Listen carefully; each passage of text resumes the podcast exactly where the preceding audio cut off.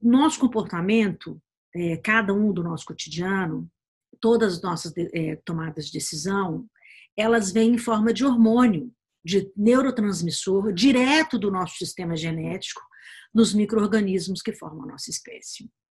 A genética ela não define você, mas ela faz parte de você. Por exemplo, na minha genética tem é, obesos, tem doenças mentais, tem câncer, tem osteoporose, doenças ósseas. É, se você pesquisar a genética da sua família, você vai ver milhões de coisas. E você pode se apegar a, ah, isso é uma genética, meu pai, minha avó, minha tia, todos tinham, ou modificar isso. Tá? Por isso o Pinóquio entra nessa história de entendimento.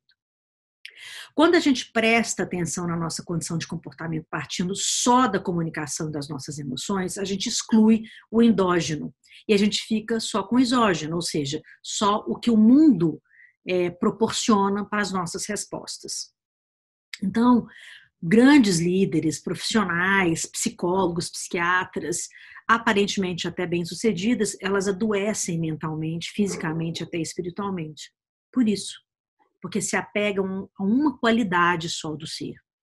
Existe até uma explicação bem lógica porque que a gente realmente acha suficiente estudar apenas as reações sociais e emocionais. E a partir disso a gente julga é racional ou emocional para depois decidir nosso tipo de liderança ou atuação no mundo por esse aspecto. O fato é que se a gente acreditar que nós somos donos da verdade do planeta, que nós somos antropocêntricos, a gente acredita ser a melhor criatura do mundo. Então, essa é a única explicação, é uma explicação super plausível, porque que a gente acredita só naquilo que a gente acredita. Só que nesse momento, eu preciso te dizer que nós somos instintivos e intuitivos. A gente é racional também, é, mas a gente jamais pode cometer o engano de partir só da nossa inteligência.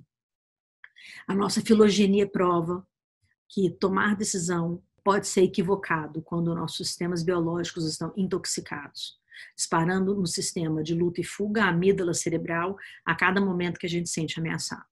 A gente tem uma inteligência intracelular de milhões de anos que rege grande parte das nossas motivações. E elas são motivações do nosso dia a dia. As nossas células, elas já eram estratégicas na comunicação entre elas. Os animais, por exemplo, eles são líderes extremamente estratégicos e adaptáveis. Hoje são as grandes habilidades que a gente precisa para o século XXI. Por exemplo, o macaco, antes dele comer uma formiga, que é uma fonte de proteína muito grande para ele, e as suas células pedem essa proteína, ele localiza o ninho que ele vai comer, ele pega um graveto que seja grande o suficiente, fino, ele limpa, mede a extensão e depois ele põe dentro do ninho para retirar a formiga para comer. Essa é uma inteligência ancestral da espécie que já vem com ele. Ninguém vai lá na floresta vai ensinar o macaco a fazer isso. Entende? O exógeno, que é o externo, a cultura do local onde ele vive, vai criar adaptações para isso. Então, vamos supor que esse macaco seja retirado do seu ambiente natural, que infelizmente acontece. Ele vai criar estratégias para sobreviver nesse novo ambiente. Mas ancestralmente ele já tem uma inteligência de espécie.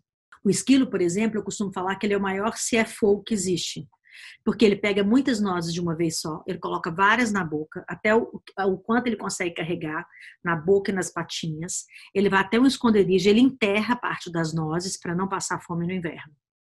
E ele não faz isso como vários humanos que a gente conhece que gasta tudo que ganha na mesma hora ou tem um cartão de crédito furado na mão o tempo todo. Então, o esquilo não foi ensinado a ter inteligência financeira. Ele sabe disso, que ele pode passar fome se ele não guardar.